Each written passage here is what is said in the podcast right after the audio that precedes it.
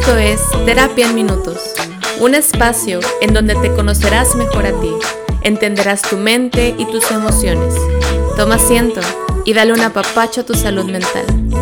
Bienvenido. Hola, ¿cómo están? Bienvenidos a un nuevo episodio de Terapia en Minutos. Mi nombre es Alexa López. Soy psicóloga cognitivo-conductual y médico a la terapia individual.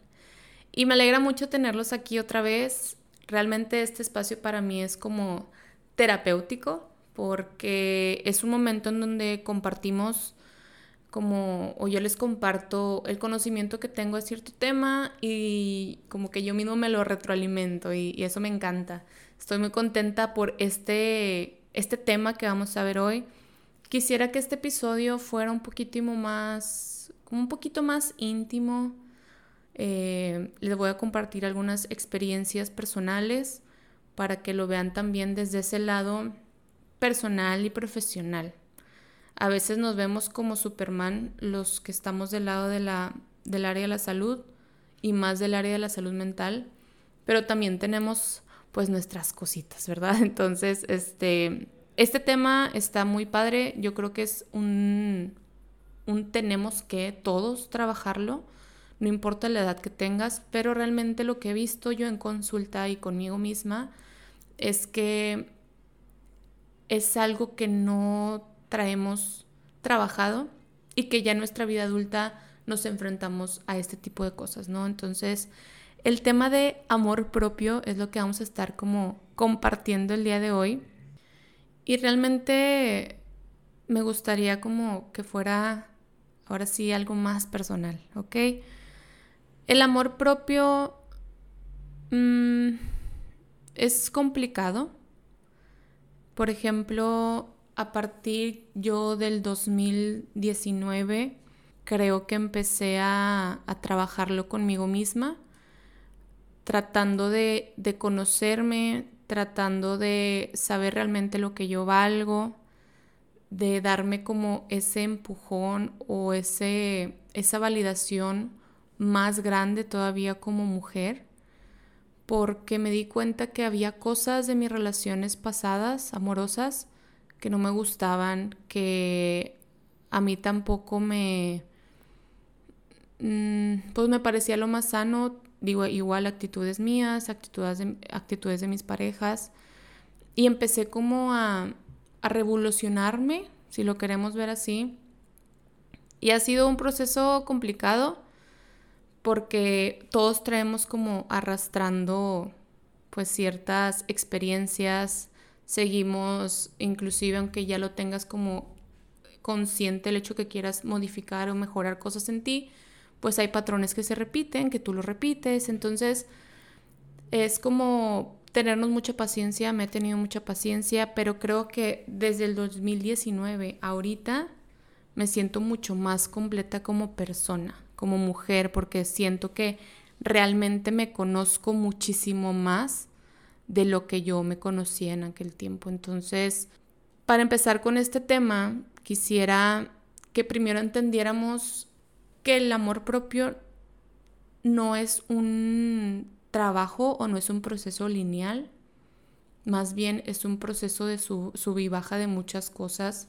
El amor propio no solamente es hablarse bonito y aceptarte frente al espejo y apapáchate y ámate, acéptate en su totalidad, o sea, el amor propio conlleva muchas cosas.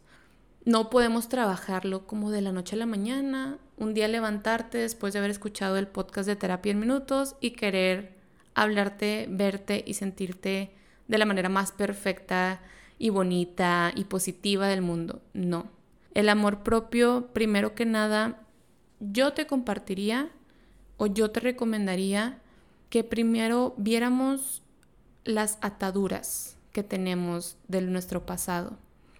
Porque el amor propio, el primer paso que uno tiene que dar es liberarse de esas ataduras del pasado. ¿A qué me refiero con ataduras? Me refiero a pensamientos que aceptamos de otras personas y que los arraigamos a nosotros, que fue como te creíste eso que te decían, ¿no? Y ya lo hiciste parte de ti. de conceptos, de ideas de lo que tú eras o lo que tú eres. Por ejemplo, digo, voy a poner un ejemplo muy cotidiano, ¿no? O sea, como si tu pareja pasada o en tu familia te decían de una manera de que, ay, es que eres bien tóxica, o ay, es que no tienes metas, o no, es que tú luego, te rindes, y, y son pensamientos de otros que yo acepto, y son pensamientos de otros que yo hago míos. Porque, no sé, a lo mejor emocionalmente no estamos tan fuertes, nuestra autoestima no es tan alto porque en ese momento de mi vida o en esa etapa yo estaba vulnerable y esos comentarios pues yo los dejé pasar sin ningún tipo de filtro. X o Y razón, lo que haya sido, en ese momento te lo creíste, en ese momento lo aceptaste, lo hiciste tuyo y aparte, casi creo lo sellaste como que sí es verdad. Sí soy yo así, y te lo vas creyendo y vas actuando o pensando y, avanzando en tu vida como con todos estos títulos, con todos estos conceptos de ti mismo, estos pensamientos que, repito, vienen de otras personas. Vienen desde el concepto y la visión de otras personas. Entonces, te invito a que te des un tiempo, a que te des un día en donde, no sé, te vayas a un parquecito, eh, te vayas a un lugar que te dé mucha paz y anotes y escribas realmente qué son esas heridas, qué son esos mensajes que tú te has estado dando todo este tiempo y que tú sabes identificar que realmente no eres tú o eras. Porque también se vale decir, ok, en algún momento yo sí fui esa persona, pero ya pasaron cinco años y ya no soy esa persona que no tiene ideales o esa persona que se conforma con lo simple. No, ya soy otra. Pero si no tenemos como este ejercicio de sanarlo, primero que nada identificarlo y aceptarlo y luego sanarlo, va a ser un poco complicado el trabajar tu amor propio en el presente que estás viviendo ve, escárvale un poquito a esos pensamientos que tú mismo te has creado. Por ejemplo, yo en terapia, con las personas que vienen aquí a consulta, suelo explicar un poquito como los pensamientos centrales, las ideas centrales que yo acepto. Esas ideas centrales vienen, como lo decía ahorita, o sea, vienen de comentarios del exterior hacia mí, si te decían antes, es que no comas sandía en la noche porque te va a caer mal, pues por algo lo estuviste escuchando muy constantemente. Eh, a lo mejor un día comiste sandía, pero por otra razón te cayó mal o pesado algo y lo como que lo, lo, lo asimilaste de esa manera. Y ya, esa idea de comer sandía en la noche te cae pesado, fue una idea que la volviste idea central la compraste. Y asimismo con cosas, con comentarios hacia nosotros, con enojos de otros hacia nosotros, si tú lo aceptas, lo puedes volver una idea central. Y esas ideas centrales se vuelven como rígidas, se vuelven como piedra.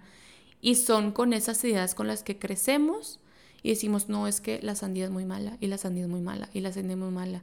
Y no, o sea, no eres esa sandía que te cae pesado, eres otra cosa, pero lo has aceptado tanto que ya se endureció y ya se plantó y ya es muy difícil que lo sanes. Pero no es imposible. Por eso es importante que se den este tiempo en donde identifiques qué cosas, qué pensamientos, con qué conceptos, con qué ideas propias has crecido que tú sabes que no te definen. ¿Sí? Ojo, leí, no, escuché, perdón, en un podcast hace poquito, porque casi siempre cuando preparo uno, como que me, alimento de, de, información, leída, escuchada. Y escuché una frase que, me, que se me quedó muy grabada, que decía, no nacemos odiando nuestro cuerpo. O yo lo pondría más como, no nacemos odiándonos. De bebé, ni siquiera piensas o ni siquiera pasa por tu mente el hecho de las cosas que no, que no te gustan de ti. Pero la sociedad nos va creando ideas como mujeres nos va creando idealizarnos de alguna manera, en este caso física. Como hombres te va llevando a una imagen o a una idealización de tengo que tener como este estatus de vida para poder ser un hombre exitoso. Tengo que verme de cierto estereotipo de cuerpo para verme como una mujer hermosa y exitosa, para lograr mis metas. Y realmente si nos ponemos a pensar, la, la inocencia que teníamos de niños ni siquiera nos daba la oportunidad de ver lo malo de nosotros. Pero pues, como les digo, o sea, nos bombardean de muchas cosas y nosotros las aceptamos, ¿no? Hay quienes a lo mejor dices tú, oye, es que esta persona se ve que es súper segura, que la autoestima la tiene muy alta. Bueno, a lo mejor tuvo unos recursos muy padres, una resiliencia muy bonita en donde esas cosas no le afectaron tanto. Pero habrá otros que sí, que somos más vulnerables, que no tenemos tanto filtro emocional y todos esos pequeños comentarios nos han afectado mucho. ¿Ok? Entonces, dentro de esta de este empezar o querer empezar a trabajar nuestro amor propio, no nada más es la imagen, no nada más es el físico, el aceptar tu cuerpo, el hablarte bonito, va muchísimo más allá ligado al tema anterior de este mes también en Centro Ánima de los límites. ¿Cómo yo empiezo a ver que sí estoy trabajando en mi amor propio? Cuando me cuido a mí emocionalmente, físicamente, mentalmente. ¿Cómo sé que sí lo estoy trabajando? Cuando en esas tres, bueno, esos tres como conceptos de mi vida, yo pongo límites. Conmigo mismo primero que nada.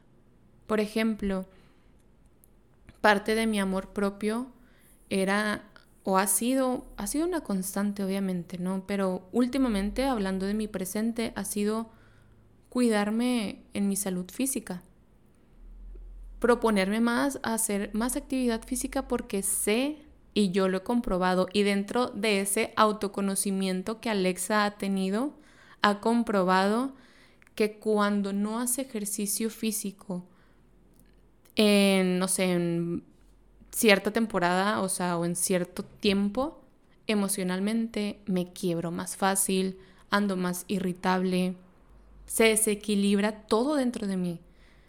Y es algo que yo digo, a ver, Alexa, si el ejercicio físico te ayuda a estar estable emocionalmente, ¿por qué no lo haces? Porque entre una etapa no hace mucho de mucha flojera, de levantarme muy tarde, de inclusive dejar las redes sociales este, como muy olvidadas, de no prestarle atención a mi negocio, que es el consultorio, centro ánima, de, no sé, o sea, como que no me estaba amando y yo sabía. No quiere decir que todos englobemos el amor propio en, en el cuidado físico. Habrá quienes tienen otras prioridades, pero yo supe y he sabido identificar que parte importante de mi amor propio es cuidarme físicamente. Entonces regresé con mi nutrióloga, con Denise, un saludo. Regresé a más seguido a hacer ejercicio eh, a, alimentarme mejor, a cuidar eso, y ahorita estoy bien.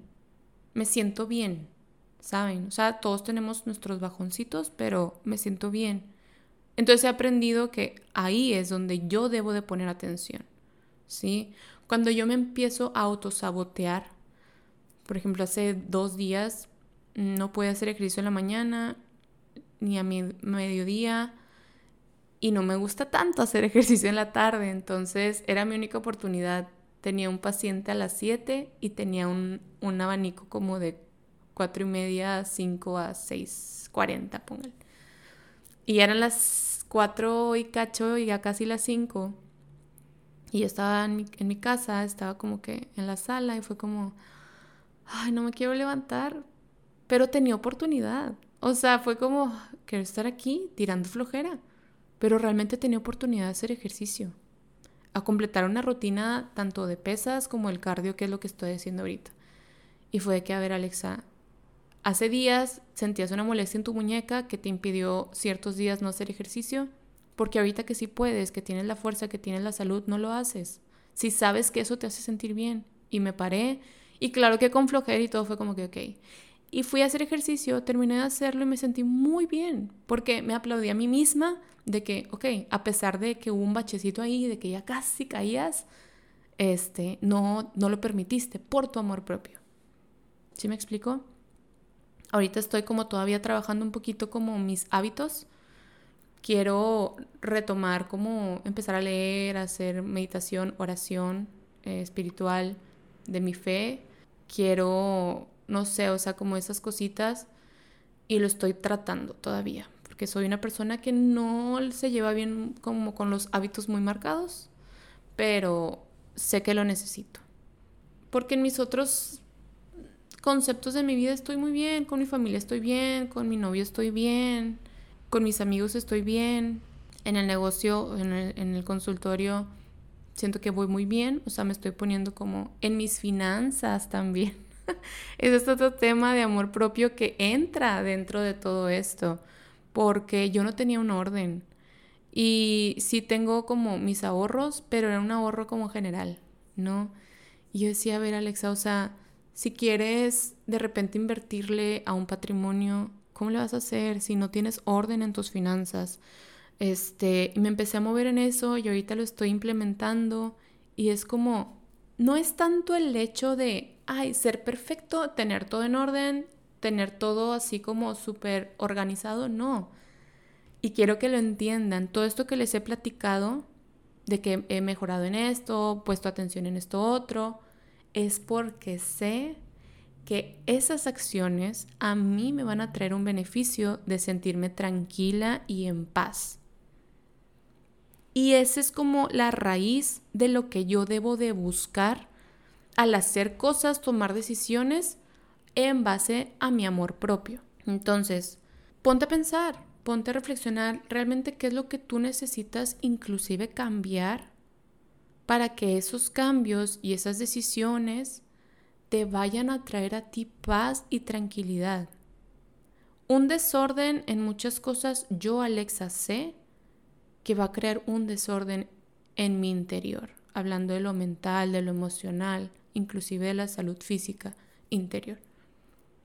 Entonces, eh, por eso les decía, o sea, el amor propio no es un trabajo de un día para otro, es un proceso, no es lineal ni absoluto, no es como, y se los voy a poner así, si tú vienes a terapia a trabajar tu amor propio, puede ser que termines la terapia porque ya alcanzaste un objetivo, que de eso se trata, y te den de alta y después digas tú, ah, listo, ya trabajé mi amor propio, le pongo una palomita a mis metas del año ya lo trabajé, todo excelente, gracias, adiós. No, el amor propio es un constante porque como personas vivimos muchas etapas. Pasamos a una etapa inclusive de desarrollo, si lo quieres ver así, vivimos etapas de pérdidas, vivimos etapas con gente nueva, vivimos etapas con relaciones nuevas, vivimos etapas con trabajos nuevos. Entonces estamos en un constante cambio que esos mismos cambios te van a ir exigiendo tu amor propio. No es lo, no es lo mismo hace, antes del 2019, como yo les decía, todo lo que yo viví, que es lo que me exigía la vida, el día a día, a mi amor propio, ahorita. Antes no tenía un negocio, antes eh, no tenía a lo mejor mis, mis metas que tengo ahorita, antes no tenía el físico y la, mentalidad que tengo ahorita. Entonces, y por ejemplo, en un futuro, cuando llegue a ser mamá, esa etapa me va a hacer exigirme cosas diferentes a mi amor propio. No va a ser el misma, la misma exigencia que yo tengo ahorita a cuando sea mamá.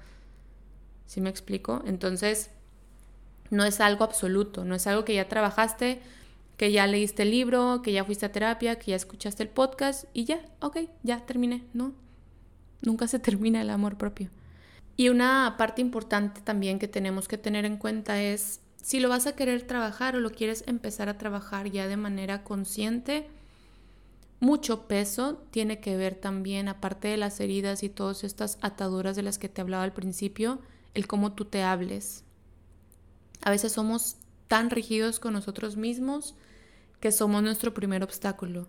Si yo me hablo desde un punto negativo, desde un punto pesimista, si yo no me aplaudo mis logros por más mínimos que sean, si yo no sé eh, identificar mis avances, si yo no sé reconocerme como persona, desde el momento en que yo despierto y no me siento como poderoso, poderosa para realizar ese día y todo el tiempo me estoy castigando que, ay, qué hueva, ay, me veo horrible, ay, no, es que para qué, para qué voy a ese trabajo, ay, es que para qué hago esto, es que para... Desde ese momento, ya, o sea, mejor déjalo para otro día, porque ese, ese día no, no te estás hablando bonito, no te estás... Los mensajes que te estás dando son de un panorama muy gris. Y eso no ayuda en nada para trabajar el amor propio. Entonces, al final te voy a decir algunas actividades o tareitas que pudieras hacer hay que entender que cada quien construye su amor propio. Por eso te digo que no es un proceso lineal. No es como que tú vengas a terapia y yo ya tenga un esquema de cómo trabajar el amor propio.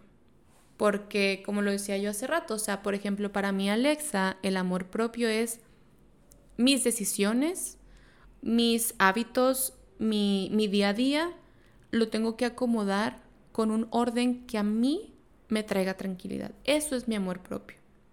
¿Sí? A lo mejor tú dices, ¿sabes qué? Mi amor propio se va se ve ligado en mi profesionalismo. ¿Ok? O se ve ligado en mis relaciones interpersonales. ¿Ok? Está bien.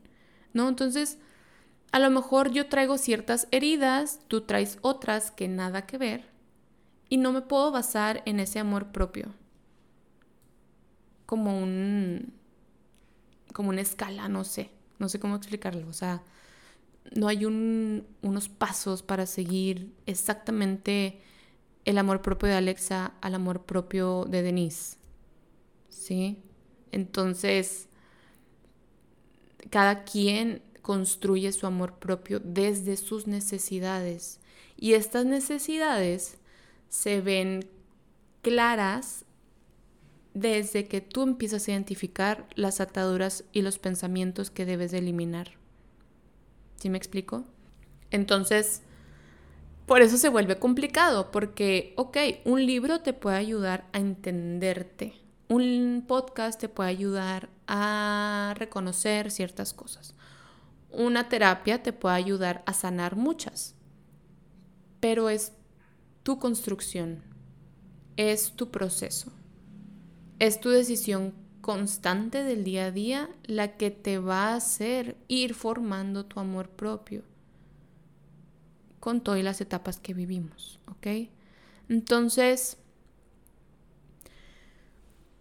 veámoslo como pues un conjunto de muchas cosas que yo tengo primero que saber identificar reconocer, trabajar, sanar, accionar a con el día a día, modificar, cambiar, mejorar y después hacerlo como un hábito constante, el yo voltear a ver cómo va mi amor propio.